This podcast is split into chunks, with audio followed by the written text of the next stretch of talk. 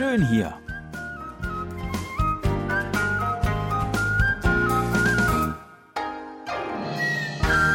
Ausflugstipps für Korea mit Jan Dirks.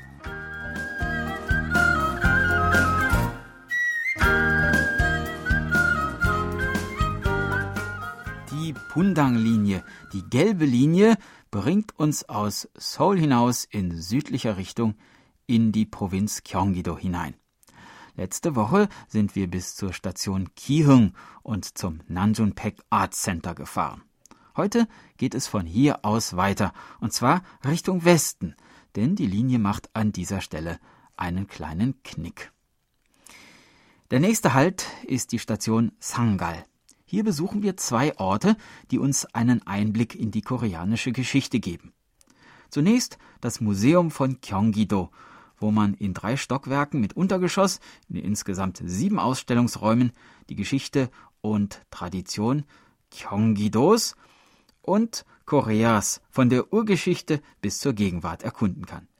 Auch bekommt man hier Informationen über die berühmte Festung Suwon Hwasong, die nicht allzu weit von hier entfernt liegt und die wir in einer früheren Folge unseres Reisemagazins schon einmal besichtigt haben.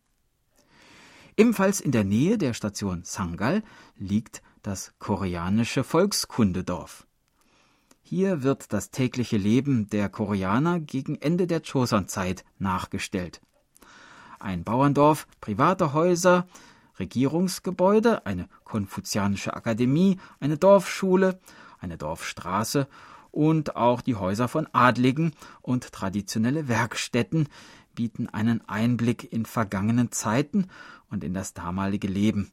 Auch die Bräuche der ländlichen Bevölkerung sind hier nachgestellt. Außerdem gibt es einen kleinen Vergnügungspark mit Fahrgeschäften. Wir erreichen nun die nächste Station, den U-Bahnhof Suwon City Hall. Drei Programmpunkte bieten sich hier an. Zunächst das Gyeonggi Arts Center, das zur Förderung der Kulturszene Gyeonggi-dos eingerichtet wurde und immer wieder vielfältige Konzerte, Musicals und Ausstellungen veranstaltet. Dann das KBS Center von Suwon, bestehend aus Drama Production Center und verschiedenen Freilichtfilmsets, wo TV-Serien, Filme und Werbung produziert werden. Für Besucher, die sich dafür interessieren, wie so eine TV-Serie produziert wird, werden auch Führungen angeboten, allerdings nur nach vorheriger Internetreservierung und derzeit nur auf Koreanisch. Ein Ort, an dem man etwas verschnaufen kann, ist der Hyowon Park. Er liegt in etwa zehn Minuten Entfernung vom Bahnhof. Der Park steht unter dem sehr koreanisch anmutenden Motto Respekt gegenüber den Eltern. Und so sind überall im Park verschiedene Statuen zu diesem Thema zu sehen. Darüber hinaus gibt es eine Jeju-Straße, wo Statuen stehen, die Symbole und Eindrücke von der Insel Jeju wiedergeben für alle, die sich aus Zeit- oder Geldgründen oder infolge Corona-bedingter Reisebeschränkungen keine Reise dorthin leisten können. Außerdem findet man im Park auch den chinesischen Garten Wolhaohon mit einem typisch chinesischen Pavillon. Fahren wir nun eine Station weiter. Megyo heißt die Haltestelle.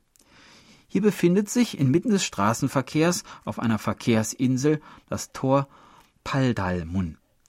Es ist das südliche Tor der Festung Suwon Hwasong und ausgezeichnet als Nationalschatz Nummer 402.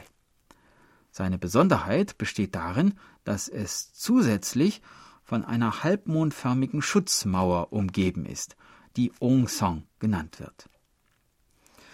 So, Zeit für eine kleine Stärkung.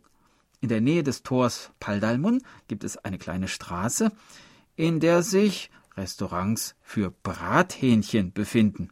Überall werden hier Hähnchen in einem sogenannten Kamasot, also einem traditionellen koreanischen Kochgefäß aus Gusseisen, frittiert.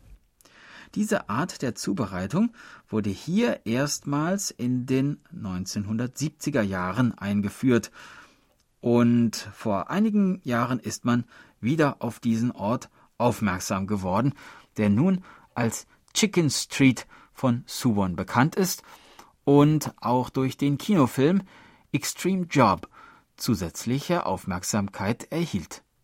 Gut gestärkt können wir uns nun aufmachen zum nächsten Programmpunkt, dem großen Königspalast Hwasong Hengung. Den möchte ich Ihnen aber gerne in aller Ruhe nächste Woche vorstellen, denn hierfür sollte man sich etwas mehr Zeit nehmen. Ich freue mich schon drauf. Tschüss und bis dann, sagt Jan Dirks.